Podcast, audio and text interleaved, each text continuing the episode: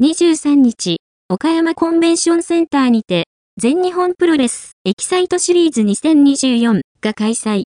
岡山県出身の佐藤光が、凱旋記念試合で鈴木みのると対戦した。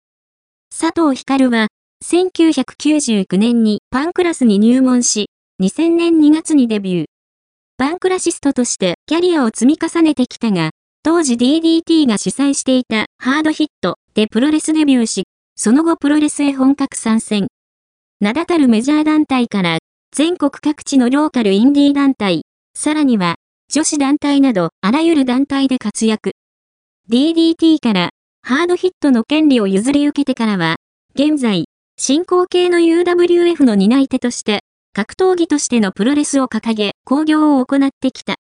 さらに、ハードヒットだけではなく、独自のコンセプトを持つあまたの大会を毎月主催しており、個人として最もプロレス界に貢献している選手の一人であると言える。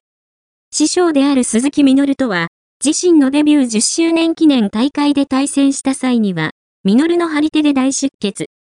スリーパーホールドからのゴッチ式パイルドライバーを食らって、3分5秒で完敗。この10年後に行われた20周年記念試合では、ハードヒットのリングで対峙。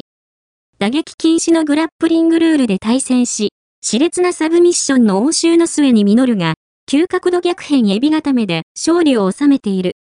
この日は、ヒカルが、地元、岡山で、3度目の正直を狙って実ると、シングルマッチで対戦。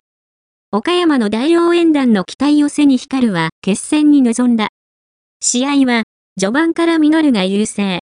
開始早々に、ボディに鋭い打撃を打ち込んでひるませ、その後もサディスティックなまでの猛連脚。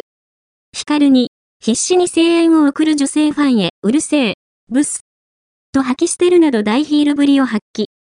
和田京平レフェリーにも、反抗的な態度をとって、すべてを敵に回していく。ヒカルは、地元ファンの大声援と和田レフェリーのスローリーなカウントに救われ、決死の反撃を開始。真っ向からのゴツゴツとした打撃合戦を展開し、ゴッチ式パイルドライバーを狙うミノルを腕ひしぎ、逆十字固めで捉えるなど、勝利寸前の状況を幾度も作り出す。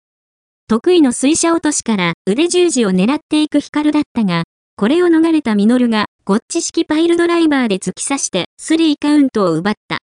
満身創痍のヒカルがマイクを取り、全日本プロレス岡山大会ご来場ありがとうございます。